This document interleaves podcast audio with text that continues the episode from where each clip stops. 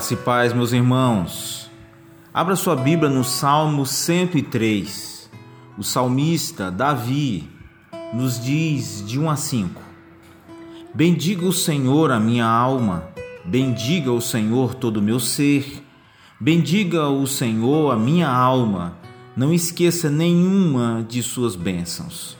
É Ele que perdoa todos os seus pecados e cura todas as suas doenças que resgata a sua vida da sepultura e o coroa de bondade e compaixão, que enche de bens a sua existência, de modo que a sua juventude se renova como a águia. O que enche a sua alma de satisfação e gratidão? Para alguns pode ser o seu trabalho, um hobby, um projeto, um investimento bem sucedido, um plano bem elaborado e bem executado. Ou talvez não seja no campo das realizações, mas no campo das relações. Uma amizade duradoura, a família ao redor da mesa, filhos bem criados, saudáveis. É isso que mais alegra o seu coração? E pergunto a você: o quanto a sua alma está satisfeita em Deus? O quanto o seu coração se alegra em Deus?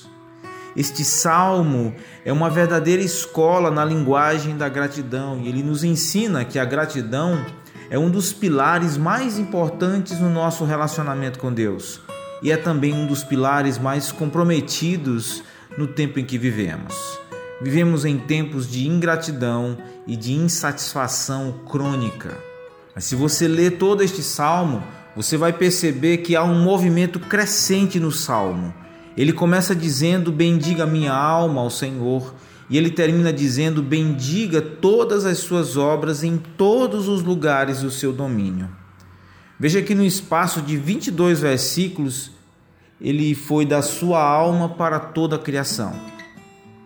Já que os salmos são cânticos, são músicas, nós vamos dividi-lo como em um grande coral. Primeiro, o solo de gratidão do salmista nestes primeiros cinco versos que nós lemos. Ele começa de forma muito íntima e profunda. Três vezes ele convoca esta expressão bendiga e não se esquecer de nenhum detalhe. Lembra de uma viagem ou experiência que você quis relatar tudo o que aconteceu? Ele se vê como um devedor eterno da bondade e misericórdia de Deus. Ele relata quais foram as bênçãos de 3 a 5. Ele passou a primeira metade do salmo anterior clamando desesperadamente pela intervenção de Deus em sua vida.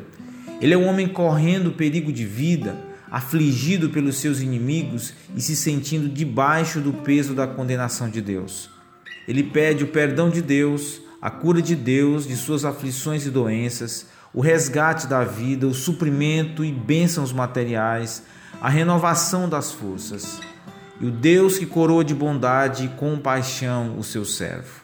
Agora no Salmo 103, ele fala como um pecador resgatado por um Salvador. Ele quis me mostrar a bondade e a fidelidade, apesar de toda a minha falta de mérito. É isso que ele diz que Deus fez por ele. Pare para pensar o quanto Deus é bondoso com você e comigo e continua querendo abençoar pessoas ingratas. Por isso que ele começa dando ênfase à lembrança: não te esqueças, minha alma. A importância de registrar, de escrever as bênçãos de Deus. Ora, pense e aplique. O quanto nossas palavras ecoam as palavras e posturas do salmista. Quanto tempo de suas orações você gasta falando do que Deus ainda não fez e do que você ainda não tem? E quanto tempo da sua oração você fala do que você já tem e do que Deus já fez por sua graça? O quanto a sua súplica é equilibrada com a sua gratidão? O quanto nos esquecermos da bondade e fidelidade de Deus e de suas bênçãos sobre nós, mais a nossa vida de oração definhará. Esquecer quem Deus é e esquecer de suas bênçãos é a via expressa para o abandono da fé. Por isso que Deus deu a Israel a lei e os profetas para o povo não se esquecer. E nós temos o Espírito, temos a palavra, temos a igreja, temos pastores para não nos esquecermos. Exercitar a linguagem da gratidão é um antídoto contra um coração insatisfeito e logo logo infiel. Lembrar das bênçãos de Deus é a via expressa para crescer e amadurecer na fé. O que o salmista diz para a sua alma é o que o crente deveria dizer, o cristão deveria dizer todos os dias para si mesmo também. Bendiga a minha alma ao Senhor e não se esqueça de suas bênçãos. Um bom dia de muita gratidão, na paz de Jesus.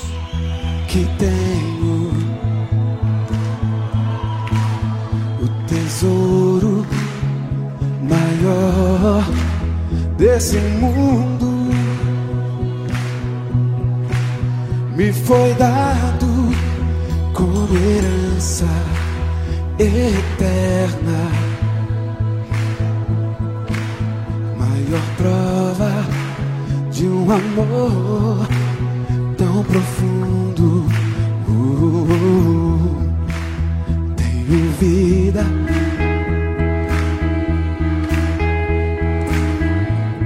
Confere aí do lado, vê se é verdade isso mesmo. Ó. Tenho amigos, família, muitos irmãos.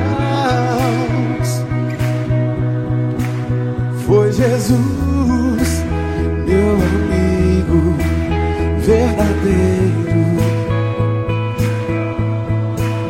que fez tudo